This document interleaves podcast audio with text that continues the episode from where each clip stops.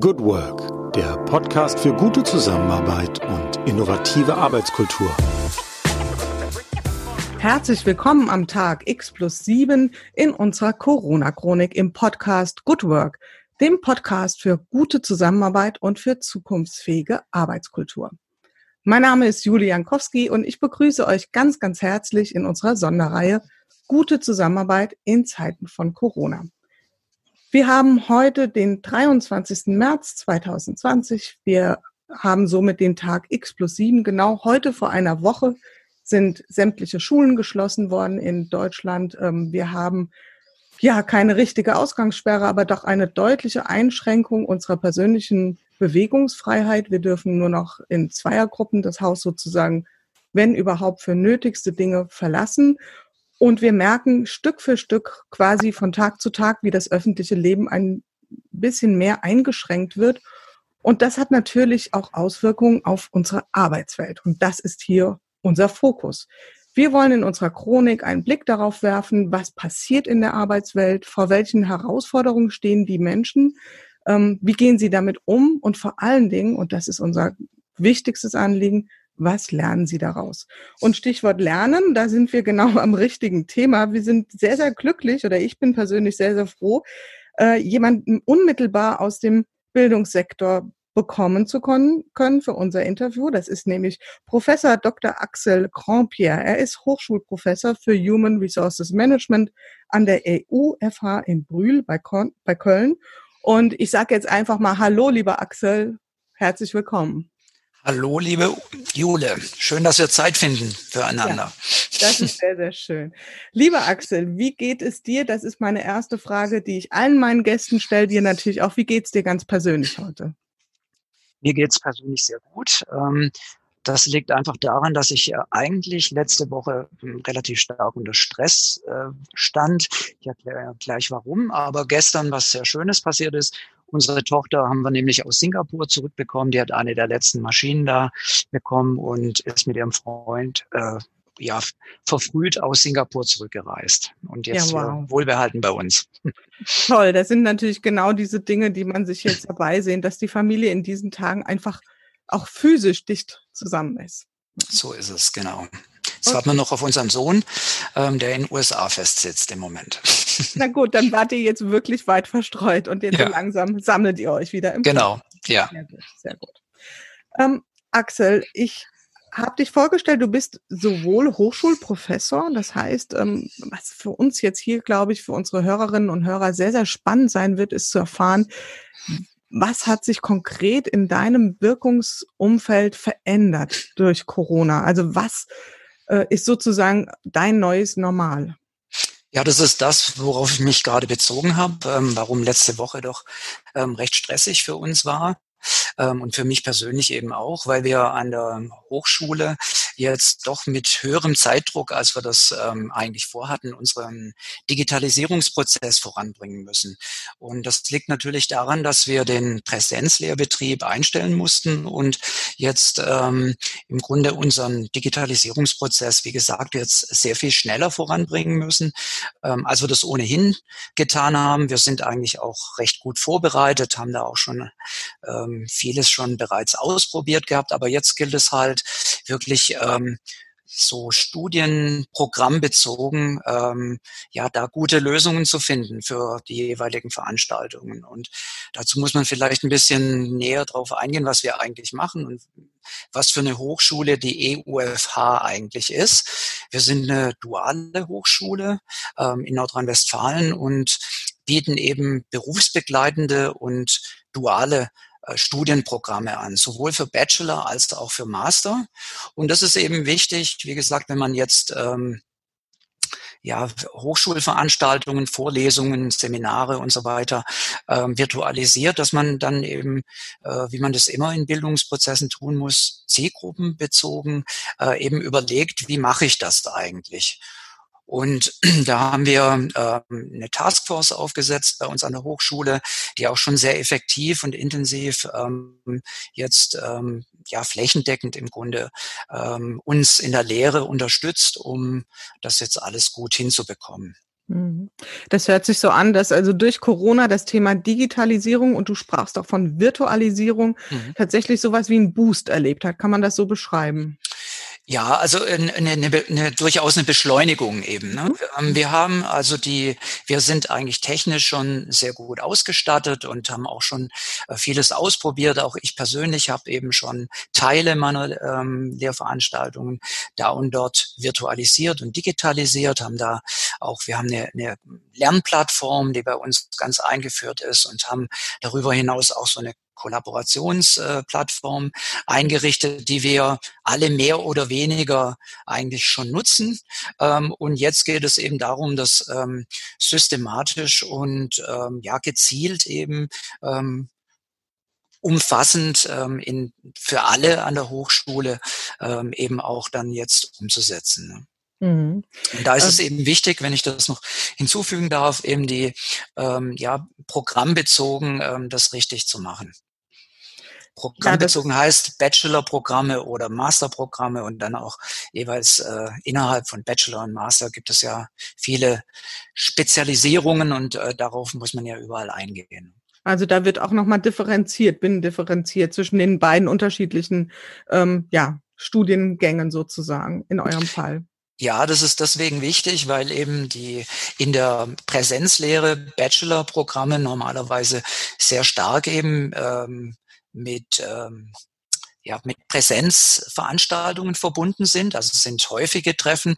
Ähm, pro Quartal sind das üblicherweise eben acht Sitzungen, die man damit ähm, äh, mit Studierenden hat. Und das fällt ähm, viel leichter, das jetzt zu virtualisieren. Wir haben dann im Grunde ähm, acht Sitzungen virtuell, wobei natürlich dann eben nicht das nicht nur eine Frage der Technik ist, sondern natürlich auch der der Didaktik. Und ähm, man sich vorstellen muss, dass halt so ein Studierender dann den ganzen Tag von einer virtuellen Vorlesung zur nächsten geht. Und ähm, da bringt es natürlich nichts, ähm, jetzt ähm, ein PowerPoint ans andere zu ähm, äh, zu hängen sondern da muss man sich natürlich überlegen, wie ähm, ja, involviere ich die, die Studierenden und äh, wie mache ich das ganz allgemein? Und das ist eben eine Frage ähm, auch des Konzeptes, ne, des didaktischen Konzeptes. Und da muss man schon genau überlegen.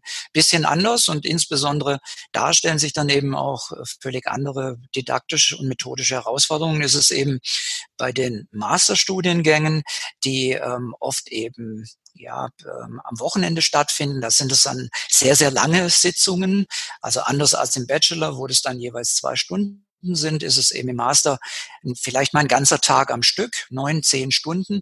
Und das kann man natürlich nicht so ohne weiteres virtualisieren, sondern da muss man sich dann überlegen, wie, ja, wie arbeite ich da mit den Studierenden überhaupt zusammen? Wir nennen das dann, was wir dann tun, asynchrone Zusammenarbeit. Das heißt, wir sind dann nicht äh, neun oder zehn Stunden sozusagen am Stück online zusammen, sondern ähm, es werden immer wieder Arbeitspakete eben rausgegeben, zum Teil auch zwischen den Sitzungen, ähm, so dass man dann im Grunde wirklich asynchron voneinander arbeitet. Ähm, Allerdings braucht es natürlich auch immer einen guten Einstieg in so eine Veranstaltung, die dann synchron natürlich stattfindet, aber das Arbeiten, das Ausarbeiten, die Beschäftigung mit den Themen erfolgt dann doch asynchron. Also die Studierenden arbeiten in dieser Zeit mehr oder weniger unabhängig vom Lehrenden, der Lehrende ist aber jederzeit ansprechbar und, äh, und kann dann auch schnell reagieren, wenn er muss. Und das mhm. eben entsprechend vereinbart ist. Ja, über Chatfunktion vermutlich oder ähnliches. Beispiel, genau. Ja, ja. okay. Mhm. Ja, finde ich total schön, dass du mit uns auch mal sehr konkret da rein äh, blickst sozusagen in diese Box. Ähm, was heißt das denn überhaupt? Weil dieser Tage sprechen natürlich alle, alle, alle davon, dass ähm, Präsenzdinge ähm, digitalisiert werden. Nur was heißt es denn konkret? Und dass es eben nicht damit getan getan ist, dass ich einfach alte Konzepte nehme und sie einfach nur eins zu eins übertrage. Ähm, jeder, der das einmal versucht hat, wird feststellen, dass das zum Scheitern verurteilt ist. Ähm, jetzt würde ich, ich habe da so eine Vorannahme, die würde ich gerne mal mit dir teilen. Ich könnte mir vorstellen, bei aller Vorsicht, dass im Hochschulumfeld da vielleicht auch nicht jeder sofort, gehen wir mal zwei, drei Monate zurück, auf diesen Zug aufgesprungen ist der Digitalisierung, dass da durchaus auch Vorbehalte waren. Ähm, jetzt, Stand heute, ist ja nicht mehr wirklich die Zeit für Vorbehalte oder wie erlebst du das? Also wie, wie gehen Kollegen, wie gehen Studenten oder Studierende damit um? Also wie, wie ist da so die, die, ähm, das Commitment ja, mhm. zu dem Thema? Ja, ich würde sagen, recht heterogen. Also mhm. die, ähm, ich erlebe schon bei uns eine, eine, ein, ein sehr hohes Interesse mindestens auch unter Kollegen und ähm, natürlich in unterschiedlicher Geschwindigkeit in der Umsetzung. Und aber es ist ein, äh, insgesamt durchaus ein, ein, recht hohes Interesse da. Und äh, wie ich vorher sagte, die es war bisher vielleicht nicht so systematisch, ähm, wie wir es bisher machen. Aber natürlich ist, ähm, ist es so, dass wir uns als Hochschule schon länger eben mit dem Thema befassen. Ähm, wir in unserem Hochschulbereich Management äh, noch nicht ganz so lange wie unser Hochschulbereich äh, angewandte Gesundheitswissenschaften. Aber wir können da sehr voneinander profitieren eben oder wir profitieren im Moment stark von deren Vorarbeit. Ähm, und das macht es uns einfach leichter, jetzt auch zu Lösungen zu finden. Auch die, die jetzt vielleicht etwas länger abgewartet haben. Aber so Schlagwörter wie Blended Learning und, und ähm, virtuelle Lernwelten und so, die sind nicht völlig neu für uns. Ähm, wir, wir müssen sie jetzt eben systematischer und gezielter ähm, umsetzen. Aber da sind wir eigentlich dabei was die, und auch deswegen, das ist der zweite Punkt, ähm, weil die Studierenden durchaus Interesse dran haben. Mhm. Ähm, deshalb haben wir uns da auch schon vor einiger Zeit eben begonnen, äh, damit zu befassen. Und ähm, ich habe es auch konkret erlebt, dass die Studierenden da, wo ich ähm, virtuelle ähm, Veranstaltungen gemacht habe, durchaus das gut fanden und da neugierig drauf waren und ähm, das gerne ausprobieren. Ähm, aber das ist eben, wie gesagt, nur die eine Seite. Die andere Seite ist ja, wir verfolgen ja Lernziele und ähm, wollen auch sogenannte Lehr-Lerngemeinschaften bilden. Und ähm, da stellt natürlich der ja, virtuelle Raum, die digitalen Medien, die wir dazu nutzen, schon neue Anforderungen. Das ähm, muss man schon sagen. Und da gibt es auch nicht zu Unrecht eben diesbezüglich Vorbehalte. Wie wird man das jetzt hinkriegen in, den, in diesem neuen Kontext? Stichwort Lernschleifen. Also mhm. integriert ihr auch selbst für euer Tun Lernschleifen? Das heißt also, macht ihr Retrospektiven, schaut ihr auf das, was ihr verändert habt, wie das funktioniert oder wie, wie geht ihr da konkret vor? Ja, also im, im Grunde gibt es, äh, ein, also es gibt vielleicht verschiedene Ebenen der Evaluation, nenne ich es mal. Also zum einen fragen wir natürlich die, die Studierenden ähm, ähm, sehr regelmäßig, also sehr immer im Anschluss ähm, in bestimmten Zeiträumen an die Vorlesungszeiträume, da werden die Studierenden gefragt und ähm, wir selber ähm, befassen uns natürlich in, in unserer internen äh, Kommunikation ähm, sehr stark auch mit unseren Erfahrungen, tauschen da aus. Ähm, haben das bisher stark, äh, wenn ich ehrlich bin, in Präsenzveranstaltungen gemacht. Da muss man jetzt wahrscheinlich auch, ähm, oder nicht wahrscheinlich, sondern das wird im Moment auch alles entsprechend vorbereitet, dass also Foren eingerichtet werden, wo wir unsere Erfahrungen, die wir jetzt alle machen werden in den kommenden Wochen wahrscheinlich auch Monaten, dass wir die eben auch, auch teilen. Und das sind Stichwort Kommunikation, ähm, das ist, glaube ich, neben, sag mal, der technologischen Plattform und, sag mal, den guten didaktischen Konzepten ein weiterer wichtiger Punkt, ähm, den man da äh, ja, berücksichtigen muss also Kommunikation nach innen und außen, also sicherlich im Austausch mit Kollegen und auch mit Studierenden, ähm, eben Stichwort auch Betreuungsqualität äh, und eben Wissensaustausch und Erfahrungsaustausch mit Kollegen. Aber in unserem Fall ist natürlich auch die Kommunikation mit den Unternehmen sehr wichtig, weil dual studieren heißt ja, dass viele Studierende bei uns ähm, haben ja ähm, äh, Kooperationspartner in, in äh, Form von Unternehmen. Also die mhm. arbeiten ja bei Unternehmen und wir müssen entsprechend natürlich auch die Unternehmen informieren darüber, was sich jetzt ändert und wie wir auf die Situation reagieren und um natürlich sicherzustellen, dass die Studierenden äh, weiterhin gut studieren können bei uns. Mhm. Okay, also das heißt, da seid ihr auch mit den Unternehmen, mit den Firmen im direkten Austausch und äh, spiegelt da auch wieder zurück oder Ganz genau. Mhm. Ja, das Kann ist sehr wichtig. Ja, hört sich nach einem rundum ähm, sehr strukturierten Vorgehen an und äh, stimmt mich jetzt persönlich ein bisschen hoffnungsfroh, was das Thema Digitalisierung im Lehrbetrieb auch betrifft. Ähm, wenn wir jetzt nochmal wieder hier auf diesen, auf diesen Fokus Corona oder was durch Corona ausgelöst wurde, ähm, zurückkommen, gab es denn in dieser doch vergleichsweise noch kurzen Zeit auch Dinge, die ihr schon wieder zurückgedreht habt, also wo ihr Dinge ausprobiert habt und dann feststellen musstet, hm, das war es jetzt vielleicht nicht so, also das würden wir gern wieder anders machen. Gab es da irgendwas? Ähm, ehrlich gesagt, ad hoc fällt mir da jetzt nichts ein. Wir sind noch ähm, ganz auf dem Weg nach vorne, ja. probieren aus, führen ein. Ähm, also so eine so Reflexion hatten wir noch keine Zeit, okay. glaube ich, Gut. so richtig. Gut, vielleicht haben wir das durch das Gespräch ein bisschen mit angestoßen. Das wäre ja auch schön. Ja, ich ähm, denke, die, die Zeit wird es bringen, ganz die klar. Die Zeit wird es bringen, ganz sicherlich, mhm. ja. Das ist ja das, was wir hier in den Interviews auch immer wieder hören.